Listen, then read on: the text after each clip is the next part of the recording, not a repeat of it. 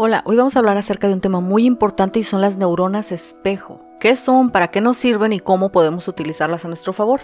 Muy bien, las neuronas espejo son unas células que se activan cuando se ejecuta una acción o cuando se observa que alguien más ejecuta esa acción.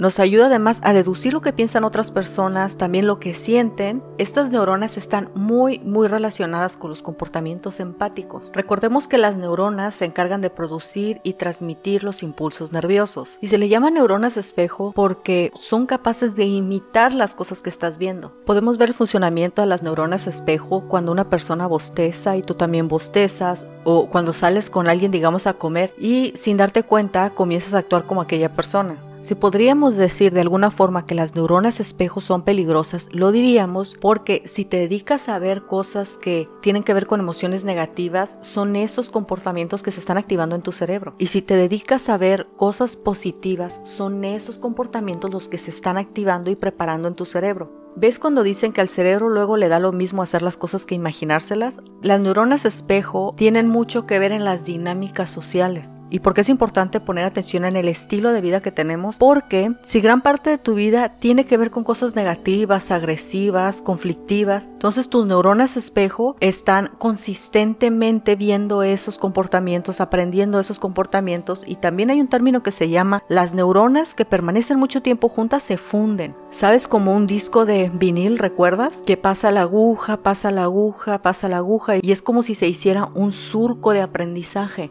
Entonces si estás viendo cosas negativas, conflictivas, etc. Las neuronas espejo están allá, están así ese lado y luego, como están tanto tiempo juntos, se van a fusionar. En cambio, si estás viendo cosas positivas, motivacionales, de desarrollo, y no estoy diciendo que solamente estés viendo videos de YouTube educacionales, no, estoy hablando también de películas. Si ves alguna película o una serie que tenga que ver con amistades sanas o gentes que se supera o personas que se arreglan y se ven bien y salen y defienden su vida, son cosas que también neuronas comienzan a ver y si no es algo que tiene que ver contigo, se crean nuevos caminos de aprendizaje. Y si son cosas que tienen que ver contigo, de la misma forma que el disco de vinil, van y siguen un mismo camino, van surcando el comportamiento. Y también esas neuronas tienen la probabilidad de fundirse juntas, lo mismo que la parte negativa. Por eso tenemos que tener mucho cuidado con el estilo de vida que desarrollemos. Hemos hablado en otros episodios acerca de que el cuerpo es maravilloso. Muchas veces nosotros comenzamos a hacer un esfuerzo y luego el cuerpo hace la otra mitad. Yo recuerdo, hace muchos años había comenzado a salir a caminar al parque y la verdad era un lastre, me costaba muchísimo trabajo, era aburrido y me ponía de malas. Al tiempo de ir caminando ya notaba que a cierta hora mi cuerpo ya era así como que ya vámonos. O sea, mi mente quería permanecer floja, pero mi cuerpo reaccionaba de, oye, ya vámonos. Y comencé a sentir esa necesidad de salir a caminar. Ya no era una batalla con mi mente, ya mi cuerpo era más fuerte que la mente, ya era vámonos. Con el tiempo las cosas se van haciendo más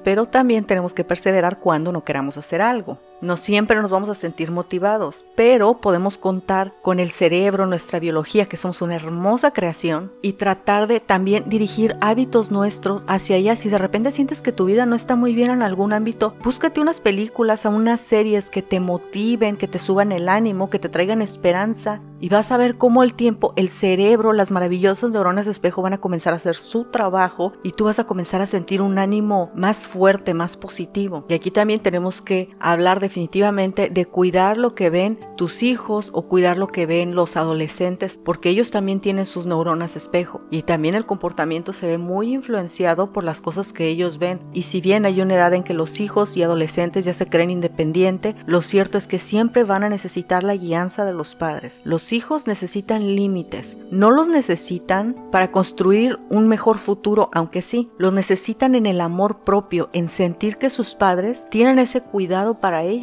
Poner límites, claro que demuestra el amor que sientes por una persona y esa misma persona también lo puede sentir. Puede que no sea fácil, pero definitivamente es más agradable cuando una persona te dice no hagas eso porque no te hace bien y te das cuenta que le importas a la persona que una persona le dé lo mismo lo que hagas. Muy bien, ahora ya conocemos una herramienta más de nuestro poderosísimo cerebro y cómo podemos construir una vida que nos guste. Nos vemos la próxima.